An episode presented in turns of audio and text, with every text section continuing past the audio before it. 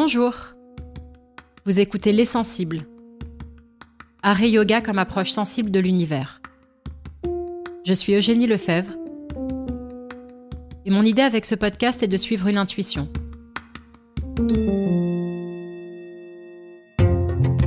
Celle que des liens et des échos très forts existent entre l'art et le yoga, dans leur façon, à l'un et à l'autre, de mettre chacun de nous en relation à soi-même, aux autres, aux vivants, à l'univers, et de leur puissance pour éveiller et animer notre sensibilité au monde qui nous entoure. Pour cela, je vais à la rencontre d'artistes, philosophes, curateurs, penseurs, yogis, avec l'idée que l'ensemble de ces échanges, en écho les uns avec les autres, esquisse progressivement de premiers éléments de réponse. Bonne écoute.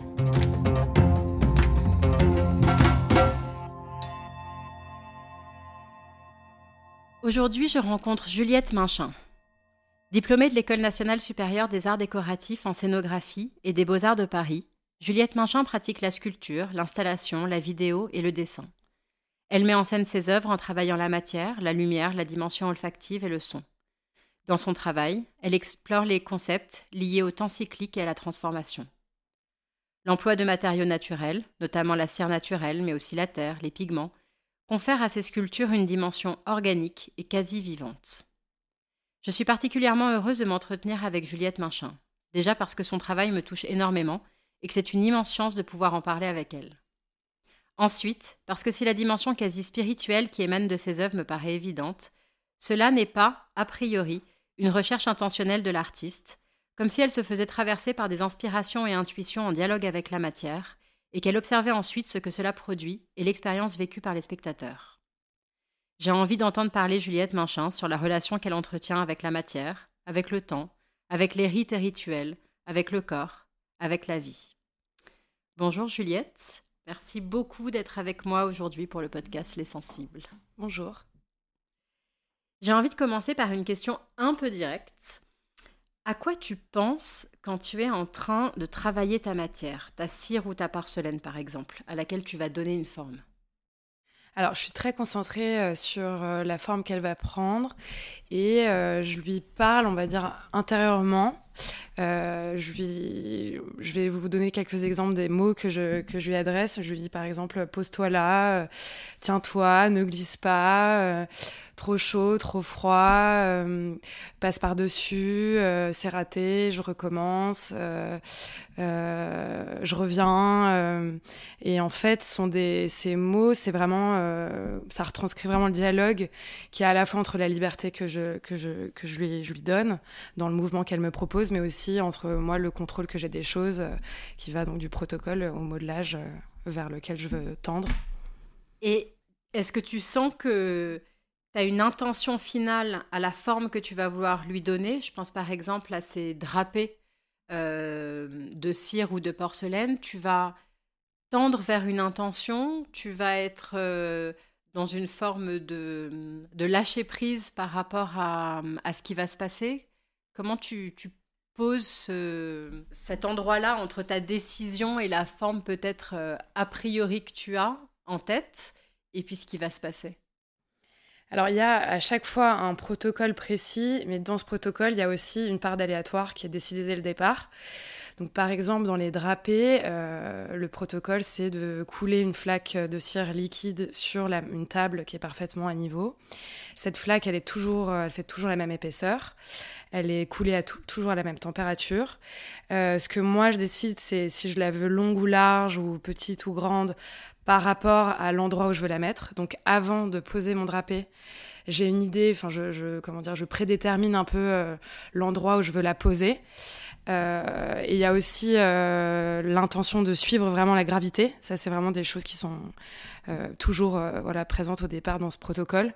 C'est-à-dire que le pli, je vais lui donner de la lourdeur, de la pesanteur. Je vais vraiment suivre la force de, terrestre, en fait, et je vais pas aller à l'encontre de cette gravité.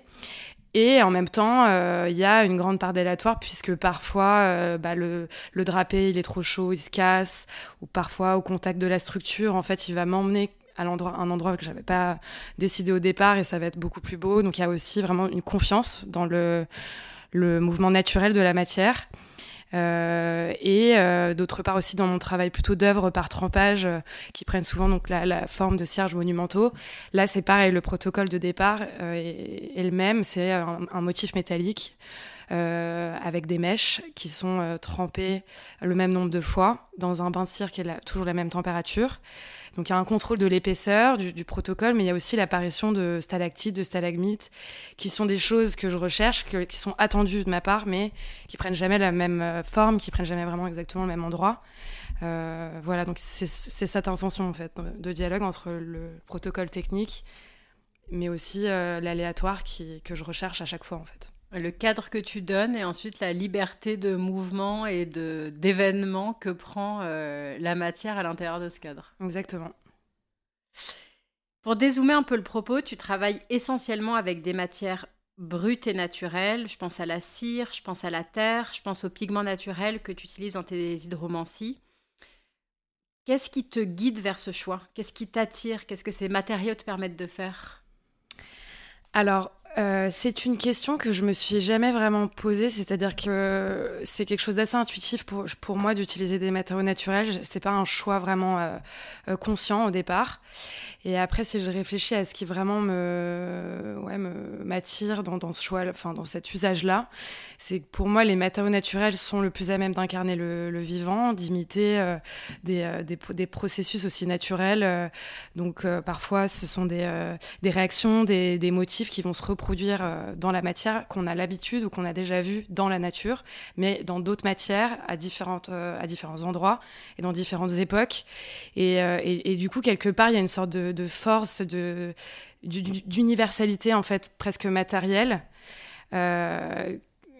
par exemple, la définition de fractal, c'est souvent un motif qu'on retrouve euh, à petite, mais aussi à, grande échelle, même dans le cosmos. C'est un motif qu'on va retrouver euh, dans plein de matières différentes, dans des fruits, dans des, pierres minérales. Et c'est cette chose, en fait, qui m'intéresse, je pense, dans l'usage de, ces matériaux naturels, puisqu'ils permettent euh, de, finalement de révéler des sortes de formes presque archaïques qui se répètent.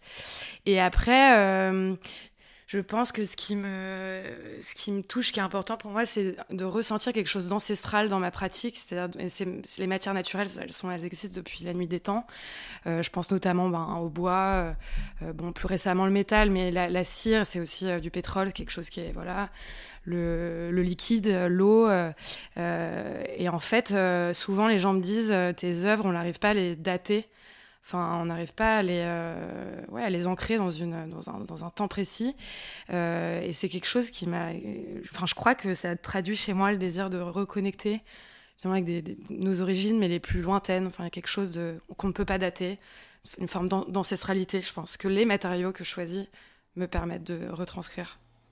Et qui vont potentiellement être aussi. Euh, rendus à la nature d'une certaine manière en fonction de, la cire qui coule aussi euh, à la fin d'une installation. Euh, c'est vraiment tout ce rapport au, temps qui, euh, qui est intéressant dans, ton travail et c'est intéressant que tu, tu, rentres sur cette question justement du temps, du temps long et de ce que les matériaux te permettent d'apporter finalement sur ce côté ancestral et de, de, la Terre au sens planète et euh, de ce qui était déjà là avant nous et ce qui sera euh, là bien après nous.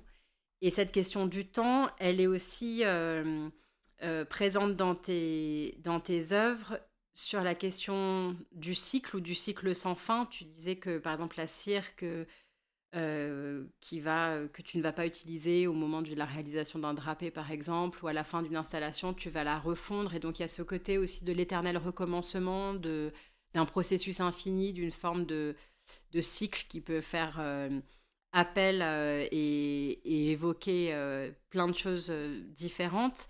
et en même temps, de ce, de ce temps dans lequel tu t'inscris grâce à la matière, de ce temps cyclique d'un matériau qui peut être détruit et renaître de ses, cendres de ses cendres à la manière d'un phénix, il y a aussi ce temps suspendu euh, le moment justement où euh, la plaque de céramique ou la, ou la flaque de cire va, va venir se figer.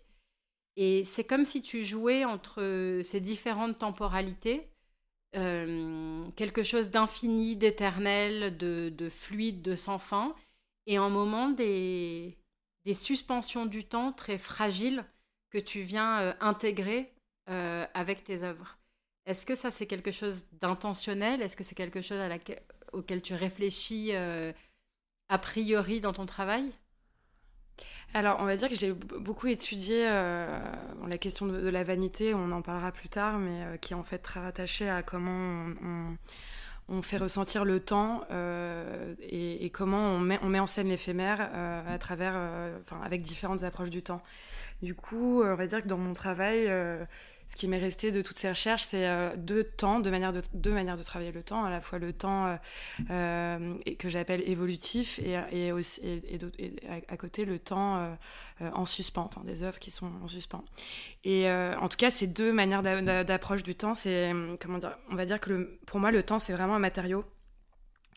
Et ce qui m'intéresse, c'est qu'il y ait toujours une tension entre la vie et la mort, la naissance et la disparition, qui est vraiment des forces opposées qui soient présentes dans l'œuvre. Euh, et, donc, pour commencer, les œuvres évolutives, euh, pour moi, sont des œuvres où on assiste au processus de dégradation ou de métamorphose, où le temps est moteur de l'œuvre au fil de l'exposition. Ça veut dire que ce sont des œuvres qu'on va jamais voir euh, sous même, dans le même état. ça peut être souvent des œuvres qui vont se détruire, mais qui en fait font aussi naître d'autres choses. Donc je parle souvent du mandala dans mon travail. En même temps, moi, il y a parce que le mandala, à la fin, on souffle, il est détruit, mais comment dire, il y, a quand même une fin irrémédiable. Mais moi, comme tu disais, il y a toujours cette question de l'éternité aussi qui vient superposer à tout ça, qui réside dans, le fait que la cire, c'est une matière que, que, je, que je refonds à l'infini. Donc toute cire non utilisée, toute cire détruite d'un projet va repartir dans la marmite et va finalement se réincarner dans les futures œuvres. Euh, et donc, euh, pour en revenir sur les œuvres évolutives, ce qui m'intéresse aussi, c'est qu'en en fait, il y a une évolution hasardeuse, c'est-à-dire qu'il y a des accidents de la matière. la matière va euh, voilà, vivre elle aussi sa propre vie, que je ne contrôle pas. Et ça, pour moi, ça permet vraiment de traduire une forme d'imprévisibilité de la vie et donc de parler aussi de l'impermanence. Euh, c'est ça que je veux, je veux, transmettre, je pense. Et après, euh, pour les œuvres en suspens, c'est autre chose et en même temps, c'est assez proche. Pareil, il y a toujours. Euh, donc là, par exemple, si on, se focalise plus sur mes œuvres en drapé, il y a toujours cette tension entre la fragilité, la tenue, quelque chose de pétrifié, mais en même temps de très vivant. Et en fait, euh, cette, euh, comment dire, cette, immobilité, euh, ce qui m'intéresse, c'est que ça soit comme un monde fossilisé, quelque chose qui soit bloqué dans un temps qu'on ne peut pas vraiment dater. On ressent le passé, en même temps, on ressent comme quelque chose qui, est en réminiscence. Et, et c'est là-dedans que moi, en tout cas, dans ce mouvement-là, je ressens une forme d'éternité et c'est ce que j'ai envie de, de, partager, de par cette, cette tension immobile, en fait. Mais tout ça se rattache à, mes recherches sur la, vanité, qui est en fait euh, la mise en scène de l'éphémère et, cette mise en tension de, forces euh, opposées. Donc justement, tu t'es en effet particulièrement intéressée aux vanités au cours de tes études. Euh, tu as fait ton mémoire sur la question des vanités, un de tes mémoires.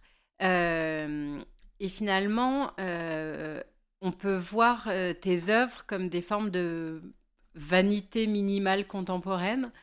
Euh, qu'est-ce qui t'intéresse? Pourquoi tu t'es intéressé à ce moment-là à la question des vanités? Euh, Et est-ce que tu as ce sentiment de te le réapproprier ou de le réinterpréter dans ton travail? Comment il vient... Euh, comment il vient nourrir ton travail au quotidien? Mais avant toute chose, pourquoi tu t'es plongé dans cette question-là? Bah, au départ, la vanité, du coup, c'est un style pictural, euh, donc on retrouvait que dans des peintures, euh, quelque chose d'assez immobile, euh, où on pouvait, dans le même tableau, voir des symboles de la vie et de la mort, toujours dans un équilibre précaire, toujours en tension. Et on va dire que moi, ce qui m'intéressait, c'est de se dire aujourd'hui, qu'est-ce que, enfin, qu'est-ce qui est devenu la vanité dans l'art contemporain? Est-ce qu'il y a certaines œuvres qu'on pourrait nommer vanité? Pourquoi? Quelles ont été les transformations? Et, euh, moi, ce qui m'intéresse, c'est justement de pouvoir en fait euh, rendre le temps moteur de l'œuvre. Ça, c'est quelque chose qui est nouveau dans la vanité contemporaine. C'est-à-dire de, en fait, qui permet de ressentir physiquement aussi euh, une œuvre, ressentir physiquement le temps qui passe, et donc ça ça, ça, ça, va aussi avec un éveil d'essence, qui est quelque chose qu'on sort vraiment de la, peinture. Ça, ça, peut être voilà une odeur, une matière qui fond, une marche. et donc, ce qui est intéressant à ce moment-là, c'est que c'est plus une peinture, c'est une expérience finalement sensible. Euh, voilà. Et donc, dans mon travail, j'essaye de, de, Je parle beaucoup de mise en scène, mais la mise en scène, pour moi, c'est d'essayer de, toucher à tous les sens, euh, de faire ressentir l'écoulement du temps, mais avec euh, voilà l'odeur qu'on va sentir, l'espace qu'on va traverser, le rapport à la matière qu'on va avoir, le rapport à la lumière. Est-ce que tu penses que ce rapport au temps, justement, c'est quelque chose auxquels les gens sont plus sensibles aujourd'hui? Qu'il y a un enjeu justement à leur... Euh, je pense qu'on prend plus le temps de, de, ressentir le temps. Enfin, je pense qu'il y a quelque, enfin, il y a un espace dans l'art qui qui est à prendre sur le fait de donner du temps aux gens, de contempler ou même de ressentir une forme de recueillement, même si c'est un recueillement totalement abstrait ça, je pense que, en tout cas, c'est ce que j'essaye de, créer, des, endroits, des installations. On va pouvoir, euh, voilà, vouloir être en silence, vouloir regarder les autres dans les yeux, euh, ressentir. C'est comme si tu recréais des lieux, même si c'est tu vas pas créer, euh, tu le fais parfois une forme de temple ou de d'espace, mais finalement par ce que tu proposes, ça crée des des petits totems euh, ou des petits euh, sanctuaires. En tout cas, ça crée des espèces de lieux euh, qui invitent en effet à se, à se poser là et pas à passer devant. Une espèce d'invitation à la... Peut-être à l'introspection aussi, tout simplement. Toi, c'est quelque chose que tu traverses au moment de la création? Dans quel état tu es quand tu crées? Alors au départ c'est euh, quand même très technique. Enfin au départ il y a les, donc les recherches, tout ça, la conception de l'œuvre. Ensuite il y a quand même toute une période technique qui est totalement loin de, de l'expérience finale qu'on va se faire de l'œuvre. Euh, on va dire que l'endroit où je suis le plus euh, vraiment plongée dans ces notions-là, c'est quand je travaille la cire et, et, que je la vois par exemple vraiment se solidifier, s'épaissir millimètre après millimètre, que je vois en fait le temps euh, se matérialiser euh, dans, ma matière, parce que c'est une matière qui est formidable pour ça, qui en fait imite des procédés naturels qui normalement prennent des milliers d'années en en fait deux minutes. Donc c'est euh, et ça ça ça, ça, ça prend ça prend enfin ça, ça, se passe pendant la, la, la réalisation, la production de l'œuvre, donc pas avant l'exposition. Et donc tu as besoin toi à ce moment-là d'être dans une espèce de de concentration quand même hyper forte sur tout ce qui est en train de se passer. oui, en même temps de laisser aller totalement, puisque j'ai le, la technique, je sais, euh, voilà, j'ai ma fiche de, route. Et en fait, je profite énormément. Enfin, à ce moment-là, c'est un, plaisir immense de voir la matière euh, libre, quoi. Donc en fait, c'est un moment, je, pense que je suis vraiment en contemplation avec ce que je fais. Je suis en dehors même de, de moi, ce que j'ai tu vis ta propre expérience artistique avant de la faire partager avec, le spectateur qui ne vivra pas exactement celle-là d'ailleurs, c'est bien. Exactement. Euh, et justement, toujours dans ce mémoire sur les vanités, tu cites Gilles Deleuze euh, dans son ouvrage euh, sur Francis Bacon et qui dit, je cite, En art et en peinture comme en musique, il ne s'agit pas de reproduire ou d'inventer des formes, mais de capter des forces. Est-ce que tu as le sentiment de capter des forces? Ben, en fait, euh, les matières que j'utilise, j'ai l'impression qu'elles sont, comment dire, qu'elles incarnent des forces. Et après, euh, en fait, pour moi, le pouvoir de la matière, c'est d'incarner des sortes d'énergie. Euh, mais c'est très inconscient, c'est vraiment des ressentis que j'ai dans les mains, dans les, dans les yeux.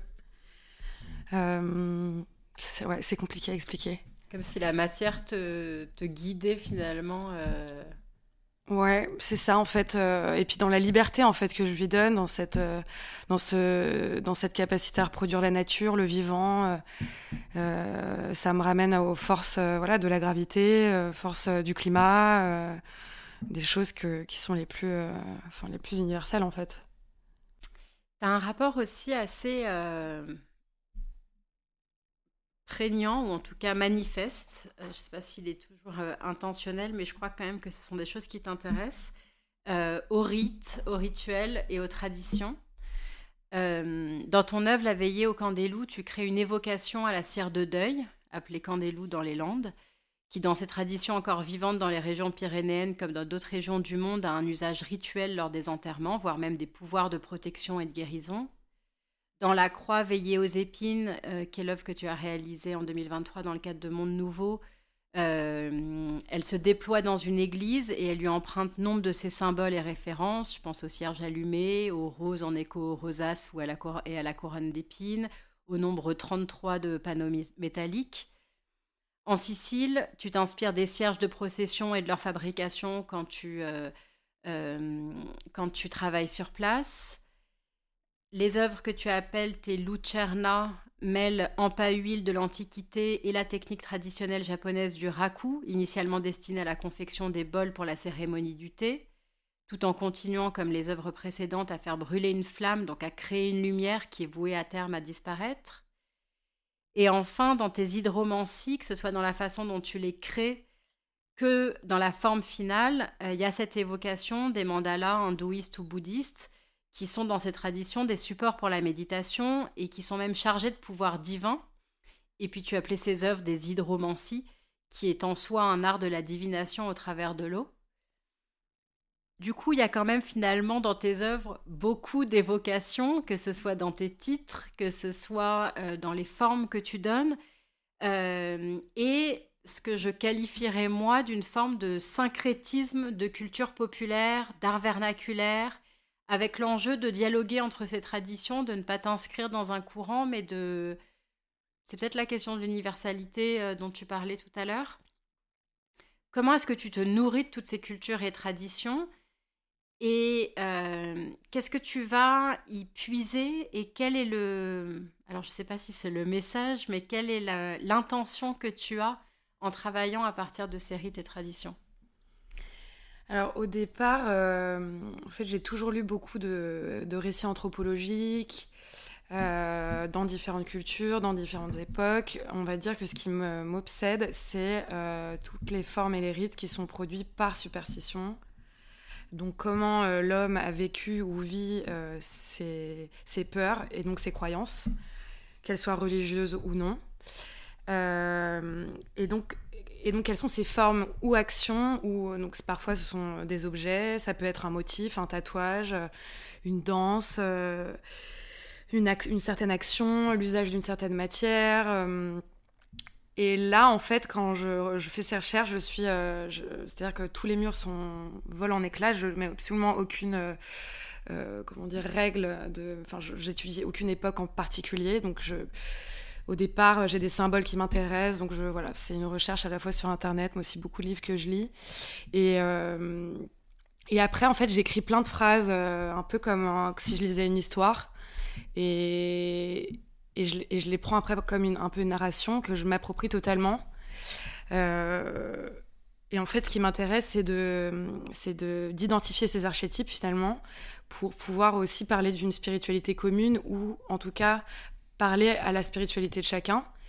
Euh, voilà. Et ensuite, euh, j'ai ma pensée imaginaire qui constitue une sorte de paysage totalement euh, totalement ouais, proche, du sanctuaire en fait. C'est pour moi que ça crée comme une constellation de, d'idées, de, formes qui prennent forme sous enfin, l'installation que je fais à la fin. Et en fait, il y a aussi, après, je m'amuse aussi beaucoup à, à rechercher, enfin vraiment une recherche symbolique des définitions, c'est-à-dire que par exemple, pour la croix veilleuse épine, si je refais le, cheminement, après avoir fait toutes ces recherches anthropologiques, j'avais envie de créer une installation qui prenne la forme d'une croix, tout simplement pour résonner au mur de l'abbaye euh, de Beaulieu en Rouergue, qui, qui, prend la forme d'une croix latine. Ensuite, ben, forcément, on se demande la croix, symboliquement, qu'est-ce que, qu'est-ce que ça signifie Donc là, j'ai fait plein de recherches. En fait, la croix, c'est l'arbre de la vie. Ça, je ne le savais pas vraiment avant.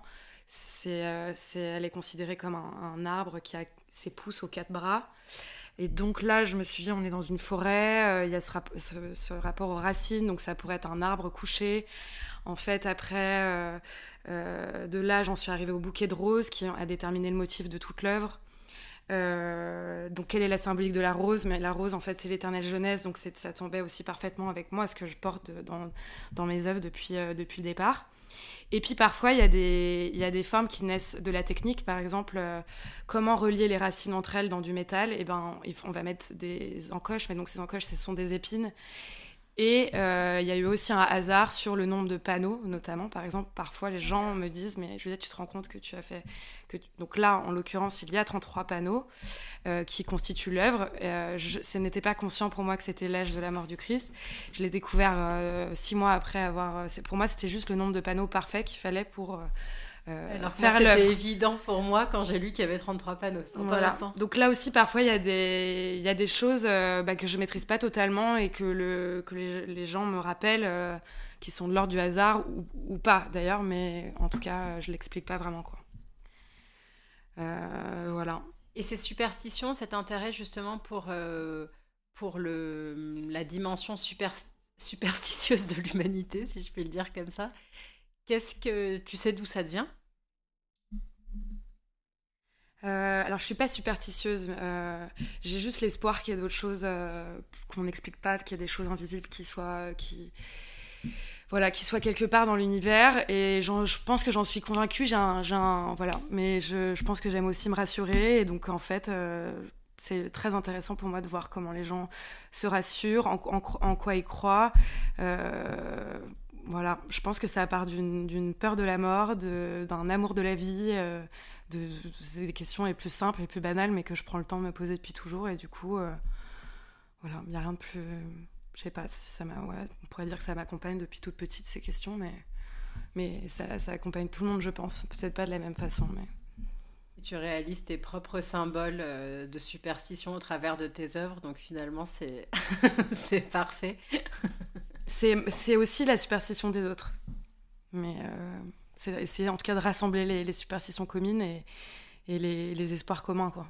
Et les universaliser en fait, en rassemblant en fait aussi des, des traditions différentes. Enfin, on parle de mandala, mais on pourrait parler des, peintures en sable des Indiens d'Amérique. On pourrait. Euh, euh, les, les de deuil sont utilisées dans pas mal de régions du monde. Il y a vraiment quelque chose aussi de finalement ce qu'on retrouve euh, un peu partout dans des régions même reculées, dont finalement on se rend compte qu'il y a plein de, pratiques ou de symboles qu'on retrouve un peu partout dans des endroits qui n'ont pas forcément dialogué avant.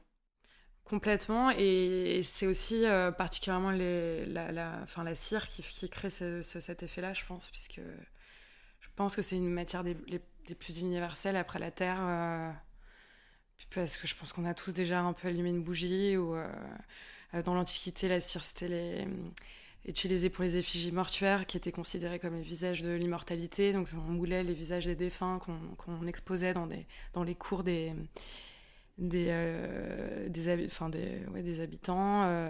les cierges, c'est utilisé dans tous les pays, mais presque de la même manière, mais juste avec à chaque fois des petits twists. Oui, dans toutes les religions. Et puis la cire, c'est aussi euh, quelque chose qui protège. Euh, en fait, la cire a toutes les ambiguïtés qu'on retrouve dans mon travail. Elle est fragile, en même temps elle est solide, elle est utilisée partout pour conserver, pour protéger. Et en même temps, on a peur qu'elle fonde. Euh, voilà. Bah, après, il y a aussi tous les symboles et les superstitions autres qui, qui prennent la forme d'un motif ou sur lesquels je joue. Mais la matière, c'est une matière pour moi qui parle à tout le monde, en fait. Qui, à plein d'époques différentes. Oui, et qui traverse le temps aussi, dont mm. tu parlais, euh, parce qu'elle a, elle a eu plein de fonctions et de significations aussi au travers des époques. Mm. Par rapport justement à la, à la fluidité euh, de cette matière de la cire et de son espèce de côté euh, très organique, mais qui est aussi le cas de, si je me déplace justement dans ton travail, euh, de tes réalisations, par exemple en céramique ou en raku, où tu vas avoir des, installations ou des sculptures qui viennent évoquer euh, euh, des formes très souples, très molles, complètement organiques, presque vivantes. Et puis même aussi ce que tu vas faire avec la cire, ça va être comme des pots. Tu parles d'ailleurs de, d'architecture de, de cire et d'architecture comme des pots. Donc il y a vraiment toujours ce, ce, dialogue entre de la matière très brute et naturelle et en même temps quelque chose d'un peu euh, euh, et vivant, mais animal, humain, je ne sais pas à quel endroit on est, mais de, charnel. Qu'est-ce que Qu'est-ce que tu as envie d'engager comme dialogue avec le spectateur dans cette évocation du corps, de cette peau, du vivant? Qu'est-ce que, qu'est-ce que l'aspect charnel euh, vient porter dans ton travail? Alors, c'est vrai que je sculpte la matière euh, comme une peau, euh, voire même comme une mue, puisque c'est en fait une peau qui, qui naît, qui glisse, qu'on perd et qui renaît. Euh, la forme molle, elle est toujours. Euh, je travaille la malléabilité, mais aussi la finesse, qui en fait me permet euh, de donner de la liberté à mes membranes, en fait, puisqu'elles sont souples, elles sont légères, et donc elles viennent tirer. Enfin, elles, marchent avec la gravité. et là encore, c'est un, peu pour moi une manière de, donner l'aléatoire dans, mon procédé de sculpteur. Euh, et d'exprimer en fait du coup une forme de, aussi de fragilité, de quelque chose qui a à la fois la mémoire d'une forme passée, mais qui s'affaisse. On ne sait pas trop si, si elle naît, si, elle est en train de, de, de s'expanser ou d'exploser. Euh, voilà. Après, il y a aussi vraiment les teintes du corps aussi que, que, auxquelles je tiens particulièrement. Je pense, c'est juste, comment dire, euh, une manière de donner de la sensualité à mon travail.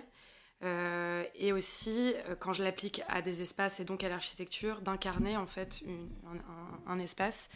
Euh, on dit souvent, voilà, la définition en fait de la peau dans l'architecture, c'est la façade, l'enveloppe, ce qui habille le bâti. Et moi, je joue là-dessus, c'est-à-dire que j'utilise, je la travaille, je travaille mes matières comme une peau, en gardant des teintes qui renvoient au corps humain, mais j'applique ça sur euh, des structures qui, en fait, sont les lignes d'une construction, d'une architecture.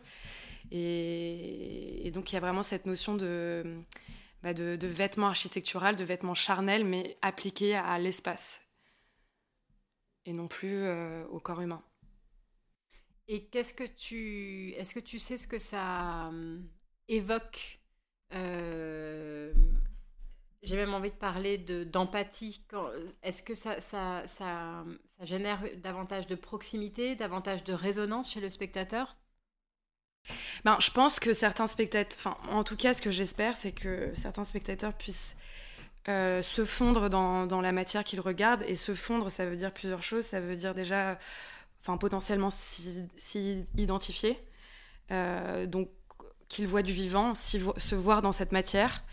Euh, en fait, euh, pour moi, ce sentiment de fusion, il est quand on l'atteint chez un spectateur, c'est extrêmement fort parce qu'on on, est vraiment plongé euh, dans, euh, dans l'œuvre. Enfin, c'est un sentiment vraiment d'immersion que j'ai envie de, pouvoir créer chez certains spectateurs, puisqu'il y en a d'autres qui ne le vivront pas comme ça. et je pense que l'usage, justement, enfin, cet aspect charnel dans mon travail permet, pour moi, c'est une manière en fait d'envoûter aussi un peu le regardeur de l'embarquer dans ton univers. Exactement. Euh, j'avais envie de parler de la dimension justement de expérientielle de l'œuvre et donc justement ce, que, ce qui se passe en fait chez, chez ce spectateur envoûté.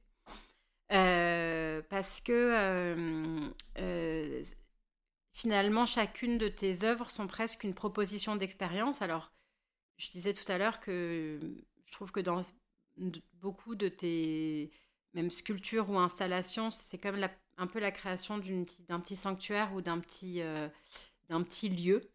Euh, mais après, tu as vraiment des œuvres qui sont euh, en soi complètement expérientielles. Je pense évidemment aux bougies allumées, par exemple, sur la veillée au loups, sur la croix veillée aux épines. Tes Lucerna, qui sont elles-mêmes des, lampes à huile, qui sont elles-mêmes des, des œuvres euh, qui propose une expérience. Et ça donne ce sentiment que ces œuvres, elles sont animées pas seulement d'un point de vue euh, animé au, sens euh, art contemporain ou événementiel du terme, c'est-à-dire des œuvres activées, mais aussi que tu leur adjoins une forme de présence, une forme d'âme, si je puis dire. et tu m'as dit la dernière fois qu'on s'est vu, toutes mes œuvres sont des performances. Mmh, et, ça m'a fait penser en effet à, ça, c'est-à-dire que entends, tu proposes des, performances et en même temps, tu considères en soi que finalement, il y a presque la, propre vie des œuvres.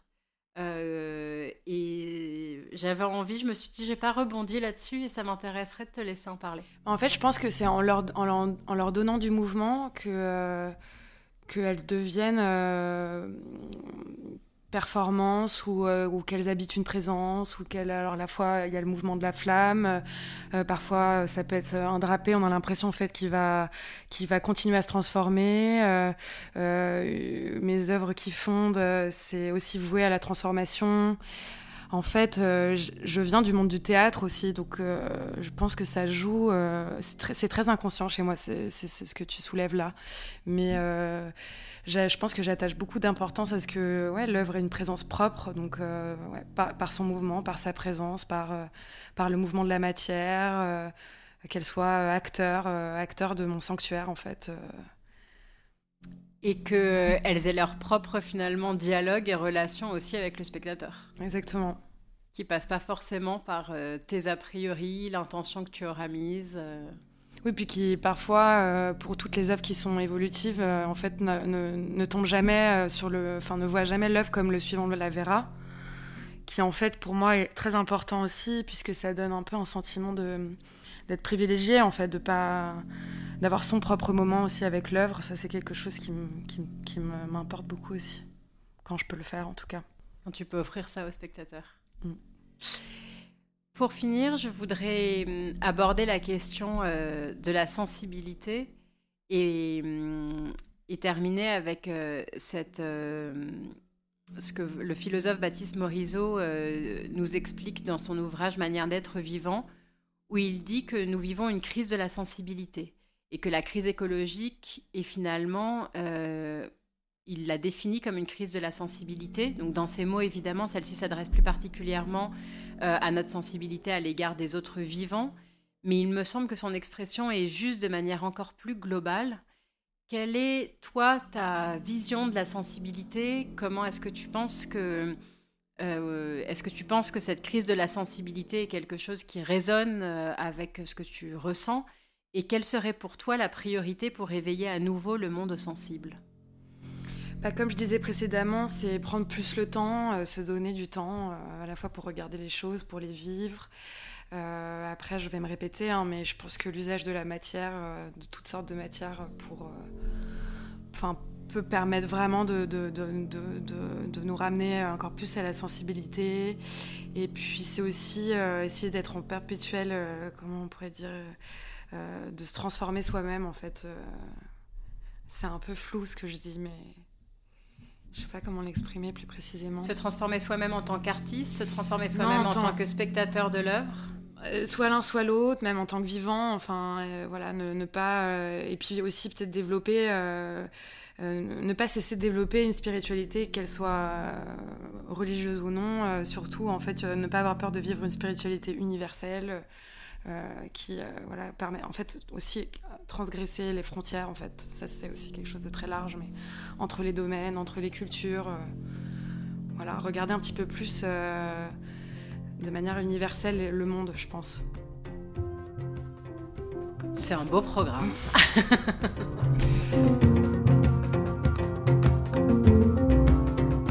Merci d'avoir écouté Les Sensibles, art et yoga comme approche sensible de l'univers un podcast produit par Fabrizio Delia, qui a également composé l'identité sonore, et par les Ateliers de la Madeleine. N'hésitez pas à partager ce podcast s'il vous a plu, et je vous retrouve très vite pour un prochain épisode.